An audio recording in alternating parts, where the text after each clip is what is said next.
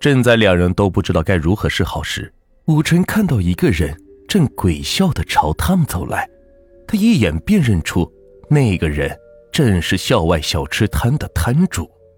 快走！小吃摊摊主来咱们学校了，千万别被他抓到，否则咱俩都得变成他的盘中餐了。说完，武晨便转身跑开了。左旭也想跑，可他的腿像是钉在了地上，一步也动不了。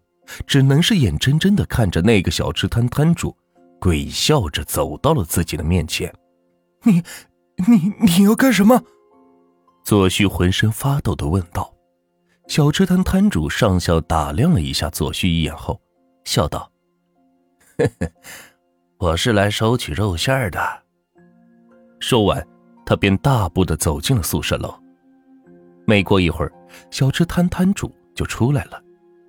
左旭仍旧站在原地，是一动也动不了。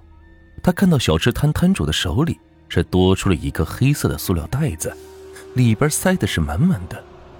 阵阵的肉腥味传进了左旭的鼻子里，他吓得是头皮一阵酥麻，立刻想到，这个黑色的塑料袋里装的很有可能就是印兵的肉。当小吃摊摊主走出学校后，左旭的身体才恢复了自由。他急忙的跑回寝室，想看看应兵怎么样了。当他来到门口时，惊恐的看到寝室的地上竟然放着两张人皮。光看上面的头发就认出来了，其中一张人皮是应兵的，而另一张竟然是范一维的。左旭吓得是连忙后退了一步，却撞上了身后的人。他战战兢兢的回头，看到身后站的竟然是没了皮的。范一伟，范一伟全身上下全都是由红白相间的肉馅组成，看上去是触目惊心。鬼啊！左旭大叫着，双腿一软，是瘫坐在地上。范一伟走进寝室，捡起地上的一张皮，穿衣服般的直接往身上套。当范一伟将自己的皮套好后，转身对坐在地上的左旭说。我告诉你，离武晨远点你若还不听，就等着被小吃摊摊主做成阴间的食物吧。左西一听，心里顿时是揪紧了，他颤声的问道：“武武晨真的和校外的小吃摊摊主有关系？可可是他怎么看也是不像鬼呀？”范一伟冷笑一声，道：“嘿嘿。”记得你吃的那盘人肉饺子里的手指骨吧？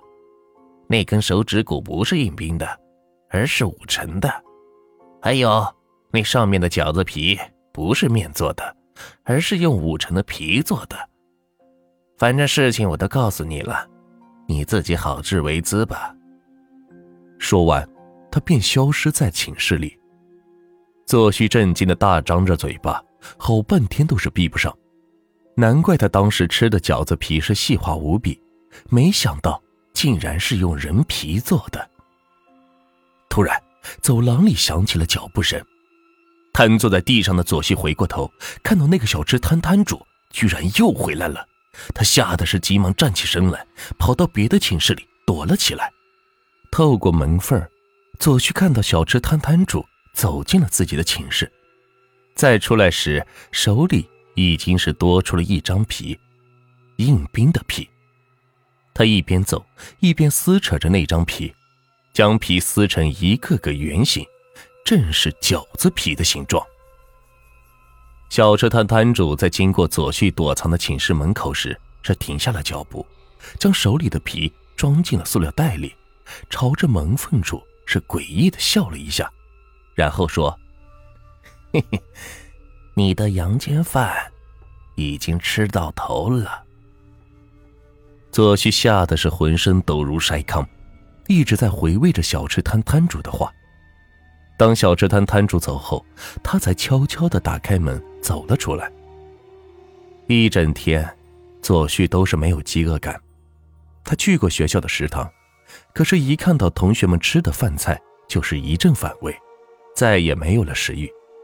这一发现让他感到的是无比惊恐，难道自己的阳间饭是真的吃到头了吗？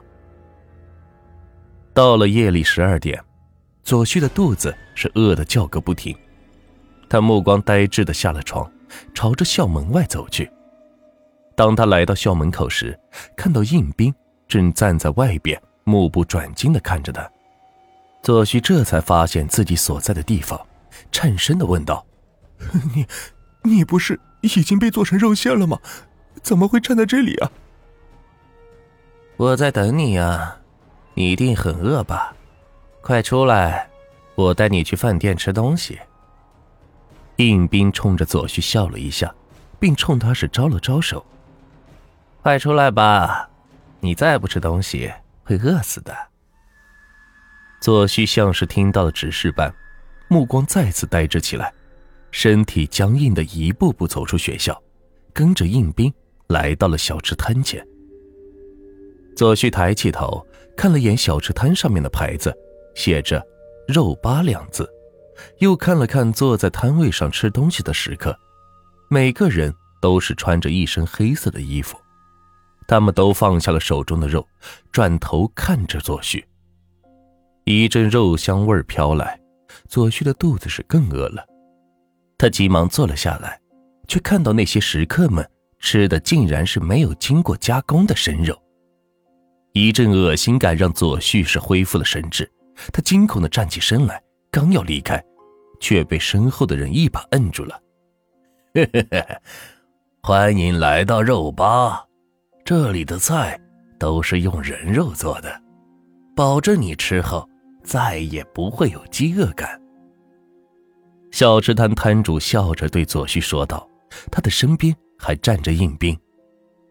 左旭拼命的挣扎着，同时大声叫道：“我就是饿死也不吃人肉，你放开我！”硬兵坐在左旭的身边，对小吃摊摊主说：“给他来一盘。”用我的肉做成的饺子吧，他吃了我的肉，我就可以利用他的身体活着了。左旭一听，吓得头发都是竖了起来。他站起身来，浑身发抖的向后退着，却被其他食客一把的拽回到小吃摊前，并死死的摁住了头。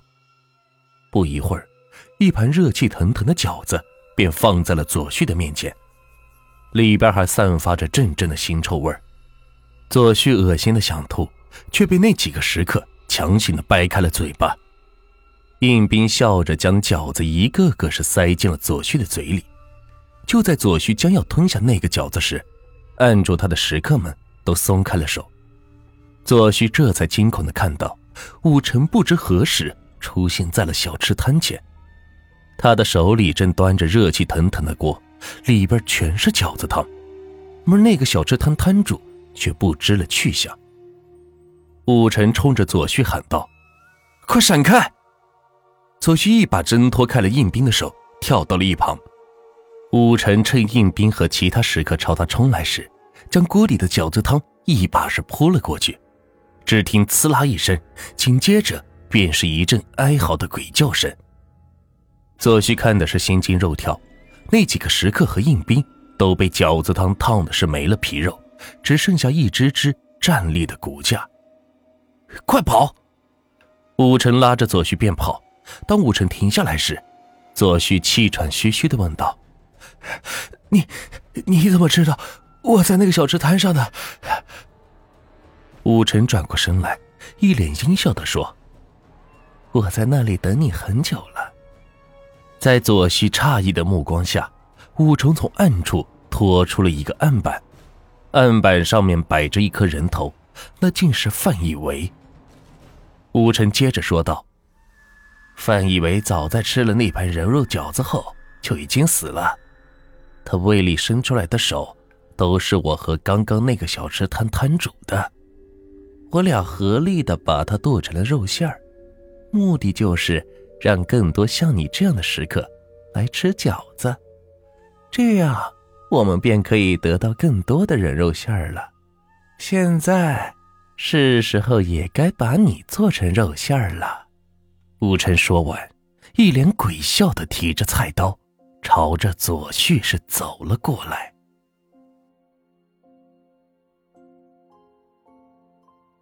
节目的最后，给大家推荐一家卖潮鞋、潮服的店——辉哥潮牌体育，质量好还不贵。喜欢运动名牌还不想花太多钱的朋友，可以去看一下。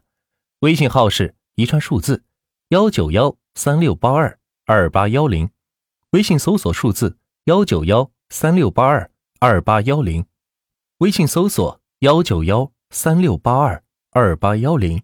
感谢各位。